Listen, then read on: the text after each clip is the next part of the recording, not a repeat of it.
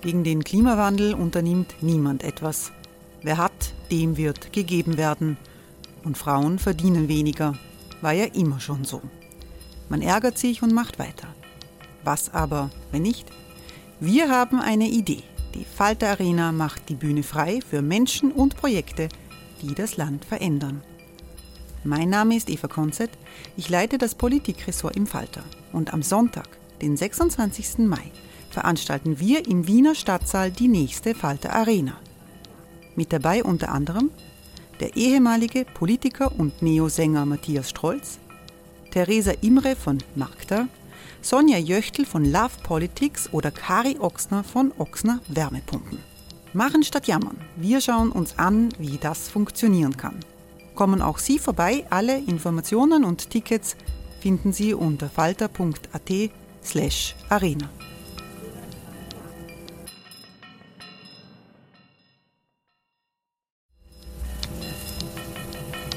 Falter-Podcasts werden durch Werbung unterstützt.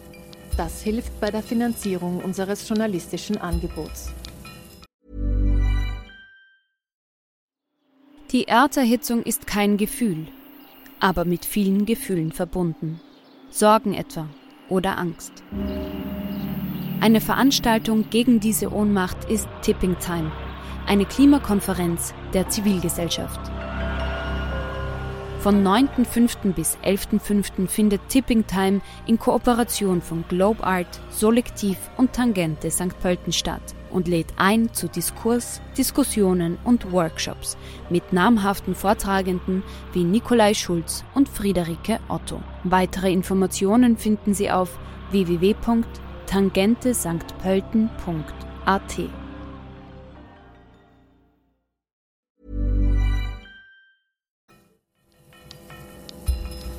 Falter Radio, der Podcast mit Raimund Löw.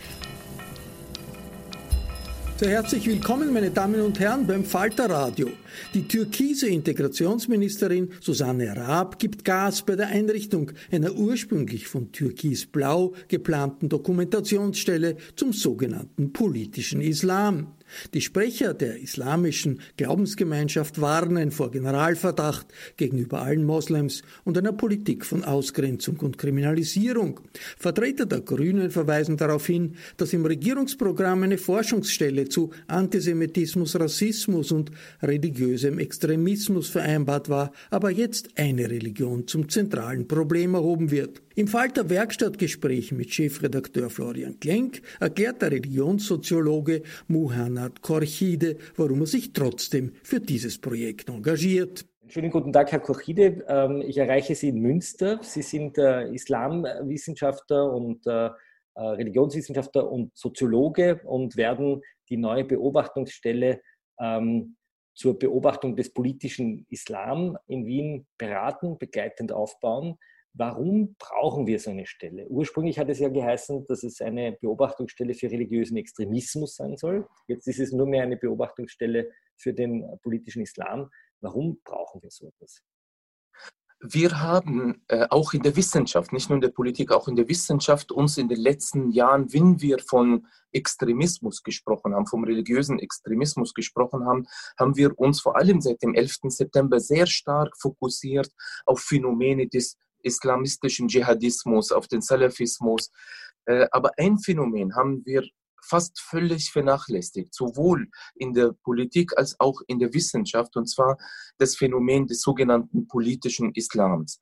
Äh, dabei stellt sich gerade jetzt äh, heraus, dass die Strukturen des politischen Islams weltweit so unglaublich gut vernetzt sind und dass die Gefahr des politischen Islams deshalb nicht zu vernachlässigen ist, weil äh, der politische Islam sehr äh, subtil sich verbreitet. Das heißt, er umhüllt, um, umhüllt sich mit einem Mantel der Integration, der Demokratie, der Menschenrechte, aber sein eigentliches Ziel ist eben die weltliche Macht, aber im Namen des Heiligen, im Namen des Religiösen. Das heißt, äh, der politische Islam will die äh, Gesellschaft spalten in einem Wir und die anderen. Wir sind die Besseren, wir wollen regieren, wir wollen ähm, die, die, die, die weltliche Macht haben, aber im Namen dieser Religion. Äh, und das agiert nicht nur in Österreich, nicht nur in Europa. Natürlich, die großen Zentren sind mittlerweile eher in Europa als in den islamischen Ländern zu finden, aber es sind alle miteinander vernetzt. Es gibt große Strukturen des politischen Islams. Darüber wissen wir kaum etwas, weil wir uns sehr stark mit dem anderen Phänomen, wie gesagt, Phänomen der äh, gewalttätigen, des gewalttätigen Extremismus auseinandergesetzt haben. Und der Dschihadismus, der gewalttätige Extremismus ist viel sichtbarer und einfacher zu erkennen, weil der sich auch entsprechend artikuliert. Aber der politische Islam, wie gesagt, er tritt mit einem anderen Vorwand auf, als das, was er wirklich eigentlich äh, will. Aber dadurch, dass wir wenig wissen, erstens über die Strukturen, zweitens über die Ideologie, drittens über die Mittel, wie sie junge Menschen rekrutieren, wie sie Menschen auch manipulieren, brauchen wir so eine Stelle, die vor allem äh, also wissenschaftlich, also objektiv, sachlich, wissenschaftlich, nach klaren wissenschaftlichen Kriterien dieses Phänomen und alles um dieses Phänomen umherum erörtert, analysiert, studiert. Äh, äh, deshalb brauchen wir die Stelle. Jetzt, würde die, jetzt würden vielleicht die, die, die Kritiker sagen, ähm, das ist eigentlich nur eine, eine, eine, eine PR-Nummer der, der türkis-grünen Regierung und äh, man, man sucht sich hier sozusagen eine Religion aus und die muslimischen Verbände in Wien sagen, das ist eine islamophobe Einrichtung, die nur dazu dient, wieder die Muslime zu stigmatisieren und als Gruppe in eine Ecke zu steigen. Was antworten Sie äh, diesen Kritikern? Wir haben im Vorfeld, auch auf der Vorbereitung der Pressekonferenz, äh, die am 15. Juli stattgefunden hat, wo die Frau Ministerin Raab äh, die Errichtung dieser Stelle öffentlich auch angekündigt hat, wir haben mehrfach erörtert und betont, und das hat auch die Ministerin in den ersten Sätzen der Ankündigung dieser äh, Stelle gesagt und unterstrichen, dass wir hier ganz klar unterscheiden zwischen Islam und diesem politischen Islam, dass diese Stelle keineswegs sich äh, gegen Muslime, gegen den Islam als Religion richtet. Im Gegenteil, der Islam als eine ähm, monotheistische Religion wird gewürdigt als solche, Muslime auch. Aber wogegen sich diese Stelle richtet, ist gegen eine Ideologie des äh, politischen Islams, die eigentlich, äh, also vor, dieser Ideologie müssten wir eigentlich auch die Muslime selbst schützen. Also auch Muslime selbst müssten äh, froh sein, dass es überhaupt solche Mechanismen gibt, solche Stellen gibt, die sie selbst, ihre Religion auch vor diesem politischen Missbrauch äh, schützt. Und äh, das würde ich ja auch denen antworten, die meinen, äh, ja, das ist eine Pauschalansage an, gegen den Islam. Ups, da würde ich ganz unterstreichen, betonen, nein, es geht nicht gegen den Islam, im Gegenteil, es geht um eine äh, äh, Ideologie, die eigentlich diese Ideologie des politischen Islams, die agiert gegen den Islam. Also für mich als muslimischen Theologen würde ich jetzt für mich jetzt sagen, äh, es schützt den Islam, es schützt die Muslime vor politischem äh, Missbrauch. Dass es andere Formen des Extremismus gibt, Rechtsextremismus und andere, das hat auch die Frau Ministerin betont, dass es andere Institutionen dafür gibt und geben wird, die sich ausführlich mit den anderen Phänomenen auseinandersetzen. Aber wir brauchen jetzt erst einmal, also wir reden hier in, bei dieser Stelle äh, über den politischen Islam und seine äh, Gefahren. Jetzt sind Sie selbst ja ursprünglich, äh, Sie haben ja früher in Wien gelebt und haben ähm, in Wien geforscht. Sie haben vor ungefähr elf Jahren eine sehr aufsehenerregende Studie gemacht über die Islamlehrer, also die Lehrer, die von der muslimischen Glauben, von der islamischen Glaubensgemeinde an die Schulen geschickt werden und haben dann äh, relativ bald das Land verlassen. Warum eigentlich? Damals nach Veröffentlichung meiner Studie, das war 2009, äh, was heißt Veröffentlichung? Ich habe die Doktorarbeit, das war meine Doktorarbeit eigentlich an der Soziologie an der Universität Wien, die sich in der Tat mit dem Phänomen islamischer Religionsunterricht auseinandergesetzt hat. Unter anderem war ein Kapitel eigentlich ein Nebenkapitel der Arbeit, weil die Arbeit war eher eine pädagogische äh, Arbeit, äh, aber ein Nebenkapitel, da ging es um die Fragen nach der Einstellungen der Religionslehrerinnen und Lehrer zum äh, Rechtsstaat, Antisemitismus, Demokratie, demokratischen Grundwerten und so weiter. Und es hat sich herausgestellt, dass was die jetzt angegeben haben, diese Lehrer, dass etwa 20 bis 25 Prozent Probleme hatten mit demokratischen Grundwerten. Was ähm, bedeutet das konkret? Kann man das, was heißt Probleme mit demokratischen Grundwerten? Wahrscheinlich, naja, zum Beispiel, wenn man, äh, was, was, ja, was heißt das konkret? Also konkret heißt das auf Fragen wie, ob man äh, zu, als Lehrer äh, sieht, dass äh, demokratische Grundwerte, das Demokratie zum Beispiel, äh, vereinbar ist mit dem Islam. Etwa 20 Prozent haben diese Frage verneint und sagt, nein, der Islam oder die Scharia steht über der Demokratie, über den Rechtsstaat. Scharia-Gesetze, wenn sie im Widerspruch zum Rechtsstaat äh, stehen, dann gelten die Scharia-Gesetze und nicht unsere Grundgesetze. Äh, solche Antworten kamen oder patriarchalische Einstellungen zum Beispiel, Mann-Frau-Rolle, äh, auch antisemitische äh, Antworten waren auch dabei. Ich wusste, als ich die Antworten am Ende aus, gelesen, ausgewertet habe, äh, dass das ähm, ja, also womöglich auch den ganzen islamischen Religionsunterricht äh, schaden könnte.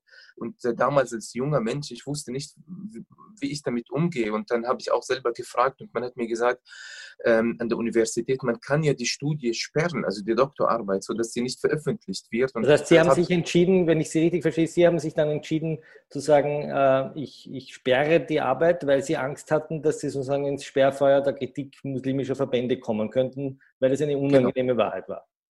Genau, in der Tat, ja eben. Und als junger Mensch allein, also ich hatte keine Institution, nichts hinter mir, dann ist man überfordert. Was macht man jetzt mit den Ergebnissen?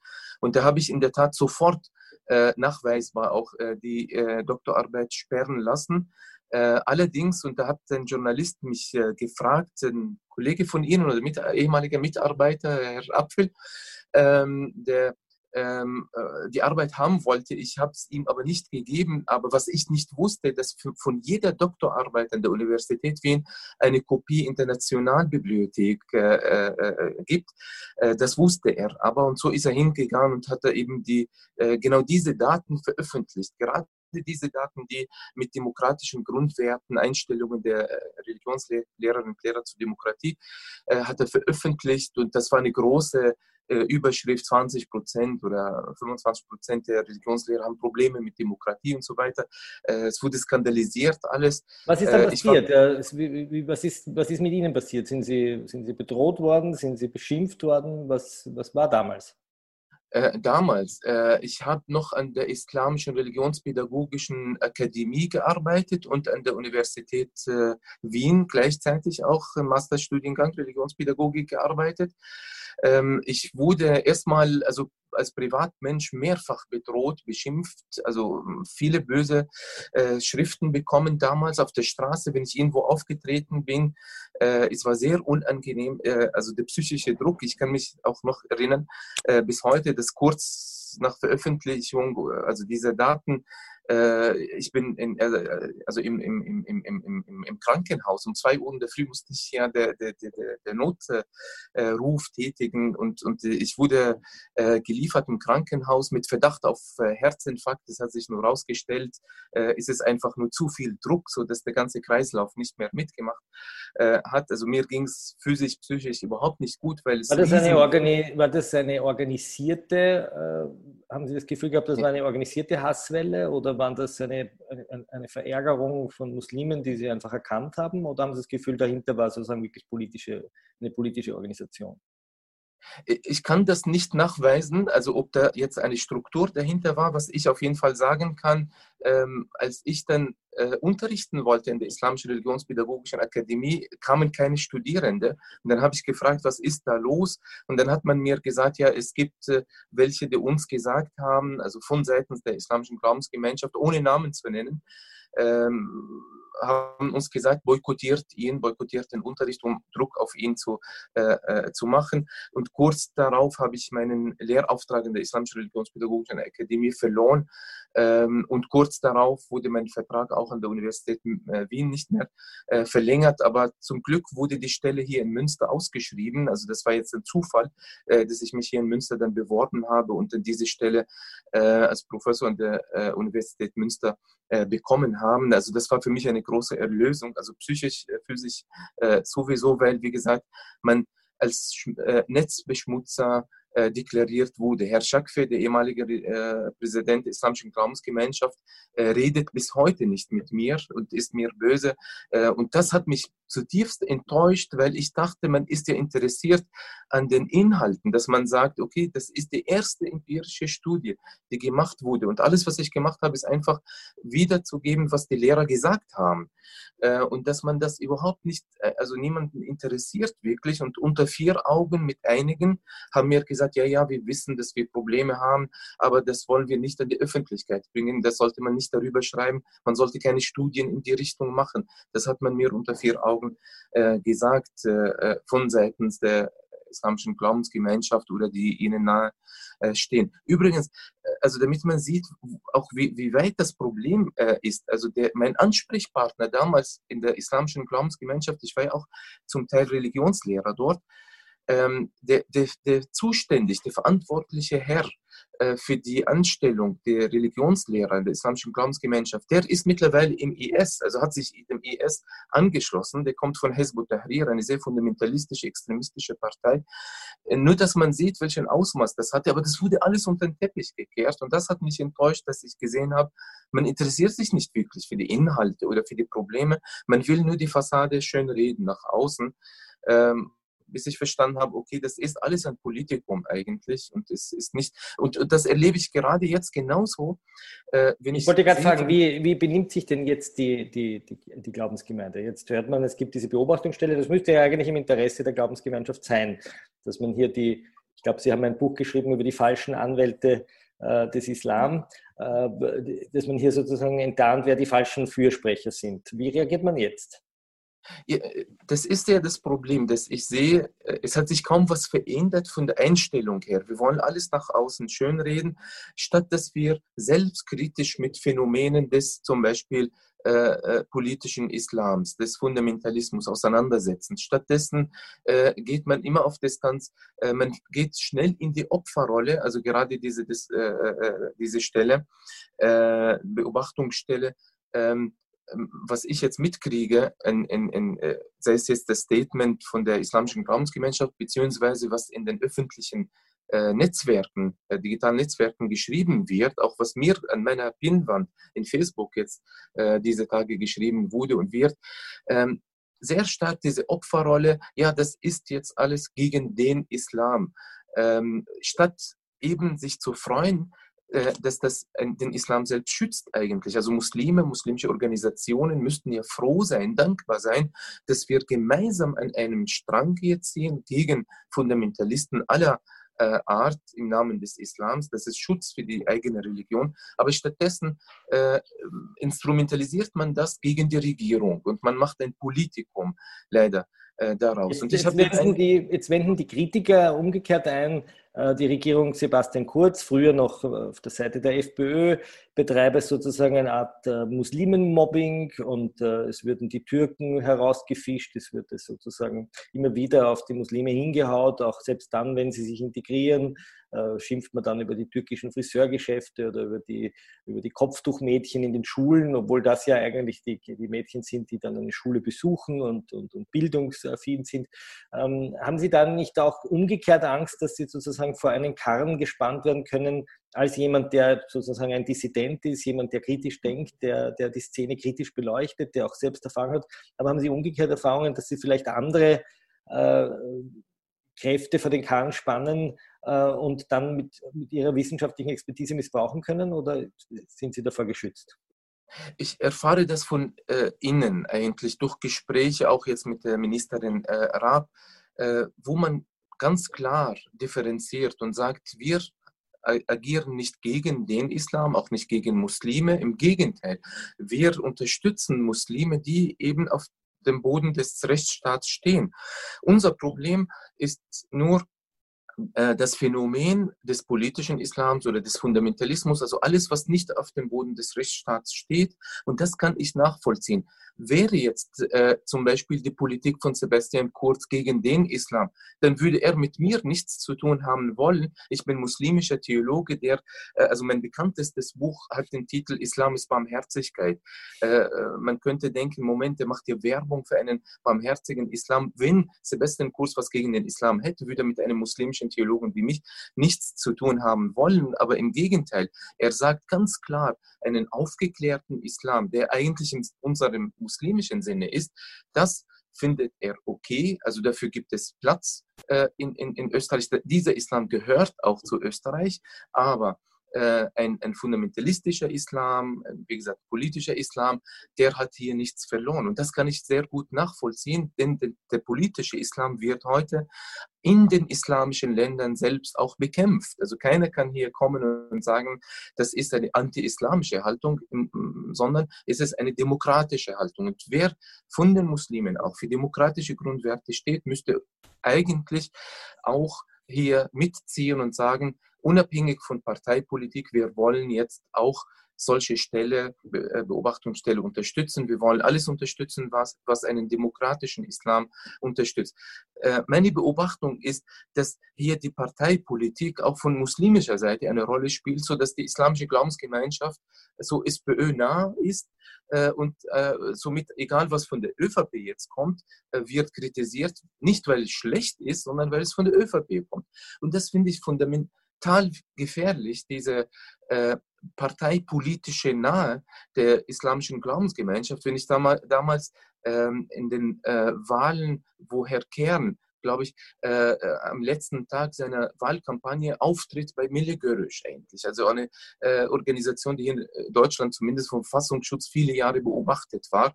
Und dann frage ich mich ja, warum, äh, um Partei, äh, um, um, um, um Wahlwerbung zu machen, äh, hofiert man jetzt sogar den politischen Islam mit Fragezeichen? Also würde, würde wahrscheinlich Christian Kern einwenden, dass er nur in einem türkischen Restaurant war und eine Runde gedreht hat und er würde wahrscheinlich auch sagen, dass Sebastian Kurz auch mit Vertretern der AKP sogar auf Wahlplakaten zu sehen waren.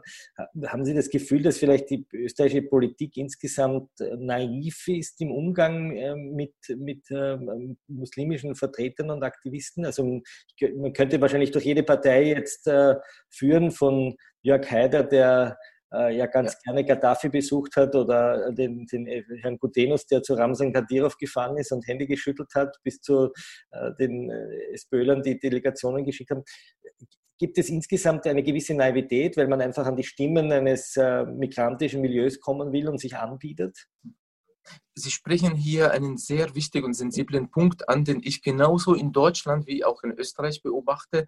Und zwar weil der politische Islam so subtil, also mit subtilen Mitteln agiert, ist nicht sichtbar, so dass Politiker sich fotografieren lassen, äh, zusammensetzen mit Vertretern des politischen Islams, ob jetzt in Deutschland oder in Österreich, ohne zu wissen, was das ist und welche Konsequenzen das hat und wen sie gerade hofieren. Äh, und umso mehr brauchen wir so eine Beobachtungsstelle, die uns ganz zeigt, mit welchen subtilen Mitteln, welche Strukturen, welche Namen sogar stecken hinter diesem politischen Islam, damit die Politik aufgeklärt ist. Denn ich teile auch Ihre Einschätzung, ob in Deutschland, in Österreich, in Europa, äh, da gibt es große Naivität, auch in der islamischen Welt übrigens. Da erkennen immer mehr Regime in der islamischen Welt. Wir haben Jahrzehnte zusammengearbeitet mit Vertretern des politischen Islams, ohne zu wissen, weil wir immer nur die Fassade, äh, ähm, ähm, äh, also von der Fassade uns haben blenden lassen, aber in Wirklichkeit stecken andere Agenden äh, äh, dahinter. Äh, und, und umso wichtiger ist eben, also das genau dieser Punkt spricht dafür, für diese Beobachtungsstelle und spricht für die Notwendigkeit von Erforschung dieses Phänomens des politischen Imagine the softest sheets you've ever felt. Now imagine them getting even softer over time. That's what you'll feel with Bowl and Branch's organic cotton sheets. In a recent customer survey, 96% replied that Bowl and Branch sheets get softer with every wash. Start getting your best night's sleep in these sheets that get softer and softer for years to come. Try their sheets with a 30-night guarantee. Plus, get 15% off your first order at bowlandbranch.com. Code BUTTERY. Exclusions apply. See site for details. Kommen wir noch kurz zu Ihrer Biografie oder Ihrer persönlichen Geschichte, also nicht das Privatleben, aber Sie haben äh, eine Schule besucht in Saudi-Arabien, wenn ich das richtig äh, gelesen habe.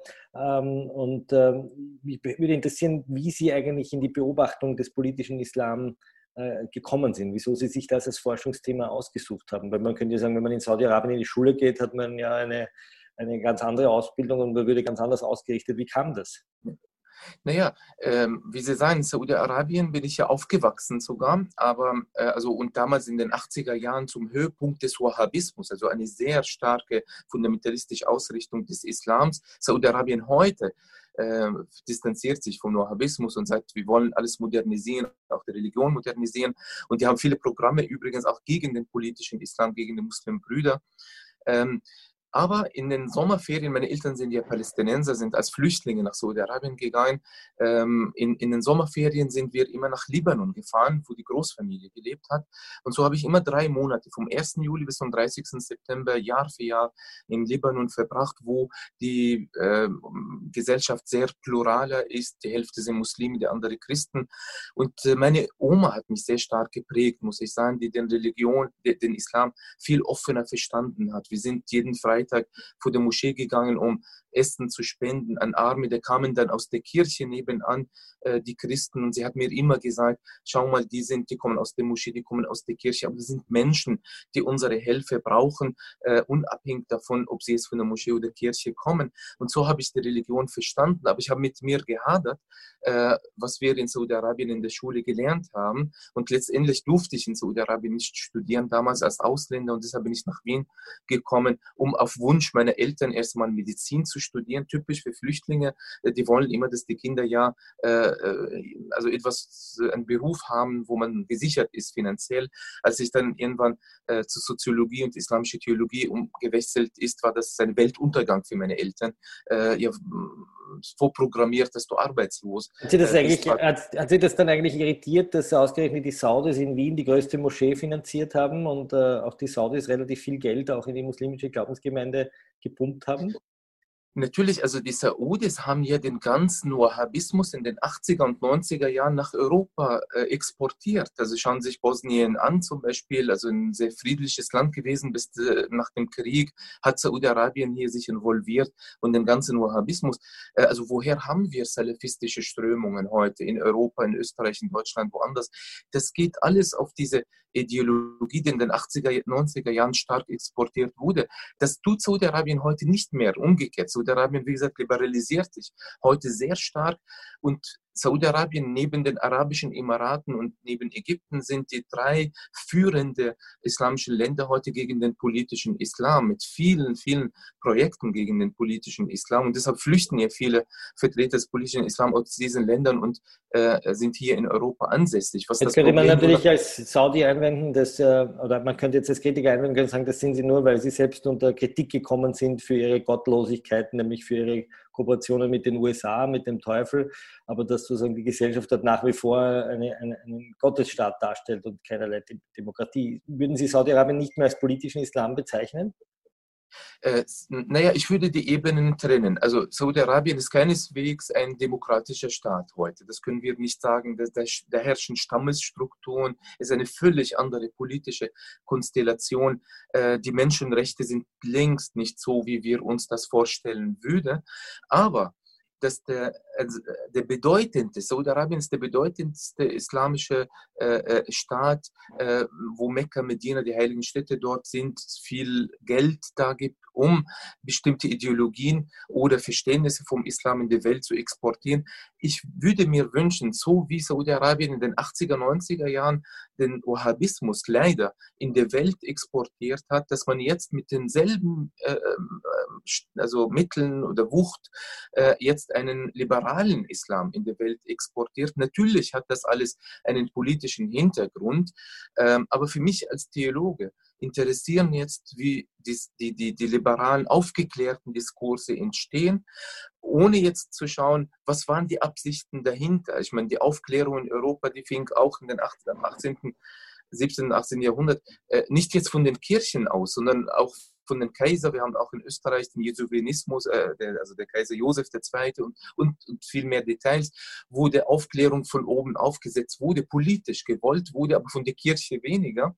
Aber irgendwann hat sich das durchgesetzt. Und für mich als Theologe, wenn ich das vergleiche und beobachte, denke ich, okay, äh, es sind keine demokratischen Staaten, aber sie wollen jetzt diese Länder langsam liberalisieren ist ja ein Prozess, äh, dann, dann, dann, dann, dann sollten wir diese Liberalisierung unterstützen mit der Hoffnung, dass wir hinkommen zu einer völligen Demokratisierung dieser Länder. Aber abzuwarten, sondern nein, wir kooperieren nur dann, wenn die alle demokratisch geworden sind, dann können wir lange warten.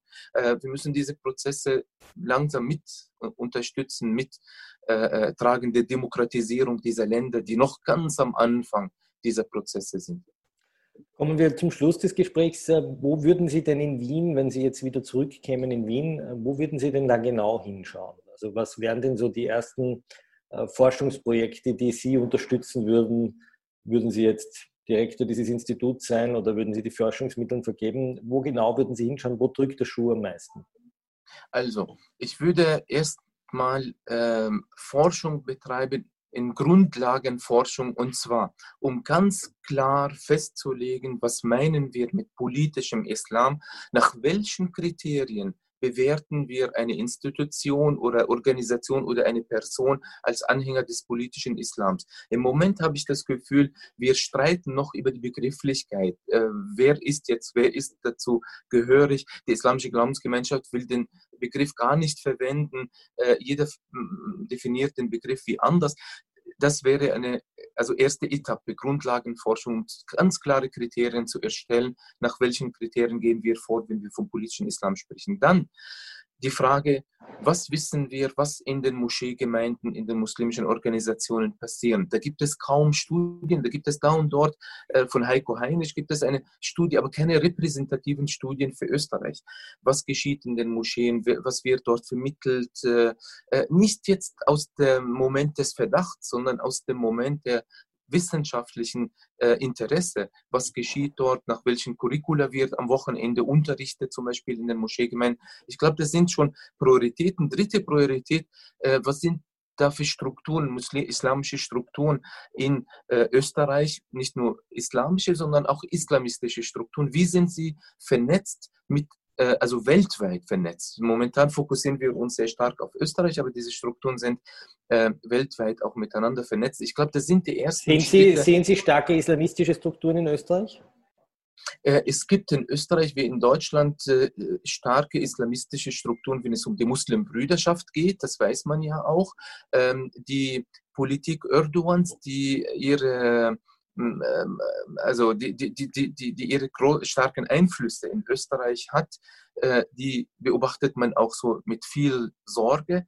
Äh, und da sehe ich schon, dass in Österreich genauso wie auch in Deutschland, dass der politische Islam immer stärker wird und seine Strukturen sich immer mehr ausweiten, vor allem unter jungen Menschen, gut gebildeten, äh, könnte man sogar sagen, gut integrierten eigentlich Menschen. Und deshalb ja, braucht es äh, eben also mehr Forschung in diese Richtung. Warum ist es denn dem politischen Islam eigentlich so gelungen, in der politischen Linken anschlussfähig zu sein? Es ist ja erstaunlich, dass sozusagen die Projekte, die jetzt aufgesetzt werden, um ähm, religiöse, äh, religiösen Extremismus oder muslimischen Extremismus zu unterwandern, eigentlich von konservativer Seite kommen. Also eigentlich von Parteien, die ja Religionen traditionell eher nahestehen oder eher Verständnis haben für Religionen. Äh, warum, warum glauben Sie, ist das in der Linken so anschlussfähig geworden? Ähm, naja, ich beobachte, und ich betone beobachte, weil wie gesagt, wir haben wenig wissenschaftliche Erforschung, all diese Phänomene, aber genau diese Frage gehört genauso erforscht von so einer Dokumentationsstelle. Aber was man beobachtet, ist, dass die Gruppierungen, die in Opposition zu äh, zu der Mitte der Gesellschaft stehen, sei es Rechtsextremisten oder Linke oder auch sogar Linksextremisten, dass die eher sympathisieren mit Ideologien, die auch in der Opposition zur Gesellschaft stehen. Und man weiß auch zum Beispiel von äh, Islamisten, auch Dschihadisten, äh, einige Konvertierte, die vorher entweder im rechtsextremistischen Lager waren oder im linksextremistischen Lager. Das heißt, es geht nicht um die Label, also diese Überschriften, sondern es geht um eine oppositionelle Haltung zu der Mitte der Gesellschaft. Und dann, wenn man sieht, dass da eine Ideologie ist, wie die islamistische, politische Islam, die auch in, in der Opposition zur Gesellschaft steht, dann sympathisiert man auch damit, äh, weil es nur darum geht, äh, eben in der Opposition zur Gesellschaft zu stehen. Äh, ob das jetzt Rechtsextremismus, Linksextremismus, Islamismus heißt, scheint die Betroffenen weniger zu interessieren. Hauptsache, sie können ihre oppositionelle Haltung legitimieren und am besten im Namen des Heiligen. Und das macht der Islamismus dann für sie ähm, äh, attraktiv. Äh, meine Sorge ist, dass dieser Prozess einhergeht mit der Aushöhlung des Islams von seiner Spiritualität, von seiner ethischen Botschaft, weil dann geht es gar nicht darum, gar nicht um eine Beziehung zu Gott oder was immer, sondern äh, oder um Nächstenliebe. Da geht es nicht darum, sondern es geht rein um ein Politikum. Und das ist genau die Gefahr des politischen Islams, äh, aus muslimischer Perspektive gesprochen. Er äh, politisiert den Islam, missbraucht den Islam, macht aus ihm ein Politikum. Das, was wir jetzt auch in äh, Hagia Sophia gesehen haben, diese Umwandlung in eine äh, äh, Moschee, das ist ein Politikum und das hat nichts mit der Spiritualität oder mit der Ethik des Islams äh, zu tun. Und das ist eine Aushöhlung einer Religion, eine Instrumentalisierung einer Religion, um Macht zu legitimieren. Es geht um Macht, lediglich um Macht. Das ist die Frage des politischen Islams und das Ziel und das Interesse, politische äh, Macht zu erlangen, koste was es koste, auch wenn wir dadurch Werten des Islams selbst verraten. Verstehen Sie eigentlich, vielleicht noch eine Abschlussfrage, verstehen Sie am Schluss eigentlich die Sorge auch, die die muslimischen Glaubensgemeinden haben, die sich ja vor allem in Österreich, aber auch in, in Deutschland ganz massiven Angriffen auch von rechtsextremen Parteien oder rechtspopulistischen Parteien ausgesetzt sehen, gerade Jetzt äh, wirbt wieder der FPÖ-Kandidat damit, dass er verhindern wird, dass der Stephansdom in zehn Jahren eine Moschee wird. Ähm, die AfD schlägt in die gleiche Kerbe. Äh, verstehen Sie hier auch sozusagen das, das Bedürfnis der Glaubensgemeinde, nicht kritisch untersucht zu werden? Ich verstehe vollkommen, dass es ähm, äh, Rechtsextremismus gibt, dass es auch äh, unfaire Islamkritik gibt zum Teil. Aber die Frage ist, wie gehen wir gegen äh, diese Strömungen äh, äh, um? Also was machen wir dagegen? Alles nur schön reden nach außen oder uns äh, zu segregieren, uns abzuspalten von der Gesellschaft, das sind die falschen Antworten. Die richtigen Antworten sind, äh, wo sind die Schwachpunkte in der muslimischen Community und wie können wir selbstkritisch daran arbeiten, um diese Karten, die andere verwenden, um die Muslime zu kritisieren, wie können wir ihnen diese Karten aus der Hand nehmen, indem wir uns selbst aufklären, indem wir unsere Probleme selbst angehen und beseitigen. Was ich seit vielen Jahren beobachte, dass Muslime, gerade die Organisationen meine ich, nicht die Bevölkerung, die Organisationen, die reden alles nach außen schön, so dass die Probleme weiter bestehen. Und wenn dann irgendein rechtspopulistischer Politiker auf irgendein Problem stoßt und sie dann thematisiert, dann kommt man wie ein Feuerlöscher, um schnell, schnell irgendwas zu unternehmen. Das ist damals passiert bei meiner Studie zum Beispiel über Religionsunterricht. Und dann will man nichts mehr wissen von Problemen, die aber weiterhin bestehen. Also meine Lösung ist oder Lösungsansatz ist, die eigenen Probleme selbst anzugehen, nicht abwarten, bis andere auf sie aufmerksam werden und dann versuchen zu vertuschen oder zu retten, was zu retten ist, sondern von Anfang an die eigenen Probleme selbst in der Hand äh, äh gehen. Zum Beispiel Thema Kinderkopftuch. Warum wartet die islamische Glaubensgemeinschaft, bis egal wer in der Politik kommt und sagt, das ist ein Problem? Das ist für die Muslime selbst ein Problem, äh, Kinderkopftuch. Wieso wird das nicht innerislamisch angegangen, bevor die anderen kommen? Also wieso machen wir nicht eine Liste innerislamisch? Das und das und das und das haben wir als Probleme innerislamisch. Was ich beobachte, man macht was würden Sie Liste, denn noch auf diese Liste, ja. was würden Sie denn auf diese Liste noch draufschreiben, wenn Sie wenn jetzt sozusagen auf der Liste oh, Kinderkopftuch, äh, was wären so die zehn, was wären die zehn Bullet Points, die Sie draufschreiben würden? es, es wird eine lange Liste sein, aber ich würde anfangen zum Beispiel, was, also innerislamisch, eine innerislamische Studie machen, rein objektiv, was wird gepredigt an Moscheen, was sind No-Gos, was in den Moscheen Dinge, die geschehen. Äh, warum äh, beharren wir noch immer in den Moscheen darauf, dass Frauen in anderen Räumen oder ganz hinten, hinter den Männern äh, beten? Wieso dürfen Frauen nicht vorne stehen, nicht eine Predigt halten, nicht den Gebetsruf zum Beispiel äh, rezitieren? Warum müssen wir warten, bis Kritik von außen kommt? Wieso gehen wir selber nicht das an? Äh, an Religionsunterricht noch einmal die Lehrmaterialien selber untersuchen, selber auf aufklärerische Lehrmaterialien erstellen, selber kritisch äh, beobachten äh, äh, und nicht warten, bis andere das machen. Fragen der Bildung zum Beispiel innerislamisch, Fragen der Stellung der Frau, Fragen der Freiheit, auch von Frauen, von Mädchen, äh, auch Kopftuchfragen, wieso wird das nicht innerislamisch thematisiert? Überhaupt die Kopftuchfrage an sich, dass wir in Konferenzen und so, dass man fragt, okay, im 7. Jahrhundert zur Prophezeit war das Kopftuch wichtig für freie Frauen, Sklavinnen, muslimische Sklavinnen durften kein Kopftuch tragen, weil das ein soziales Unterscheidungsmerkmal zwischen freien Frauen und Sklavinnen war. Wieso wird das nicht innerislamisch thematisiert und sein, was ist jetzt der eigentliche Sinn vom Kopftuch, wie können wir das heute äh, ansprechen? Also Sie sehen, es gibt Palette an Themen, die eigentlich innerislamisch angegangen werden sollen, aber ich beobachte, wenn innerislamisch gesprochen wird, dann besteht die Liste nur aus äh, ausgehend aus einem Opferdiskurs, wie böse die anderen sind, wie böse ist äh, Sebastian Kurz, wie böse ist die Politik zu uns. Und dann macht man eine Liste, wo man alle Probleme auf die, auf die Politik delegiert, als würde man damit sagen wollen, äh, wir haben überhaupt keine Probleme, ist alles wunderbar bei uns. Aber so kommt kein Mensch ein Stück weiter, wenn man in, diesem, in dieser Opferhaltung äh, alles delegiert auf andere und meint, unsere Probleme sind nur fremdverschuldet, aber wir bei uns gibt es keinen Bedarf, um irgendetwas kritisch zu hinterfragen.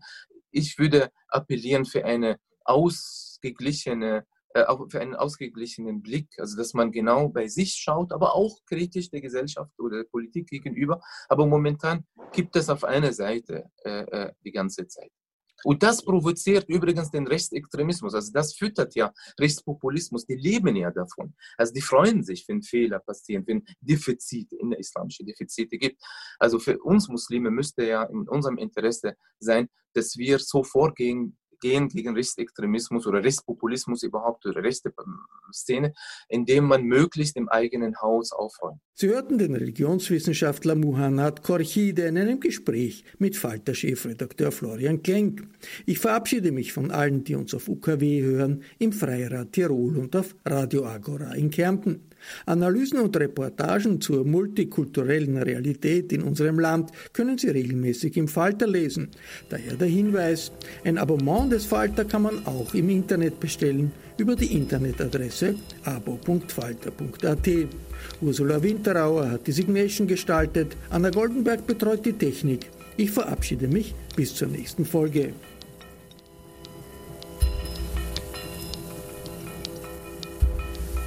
Sie hörten das Falterradio, den Podcast mit Raimund Löw.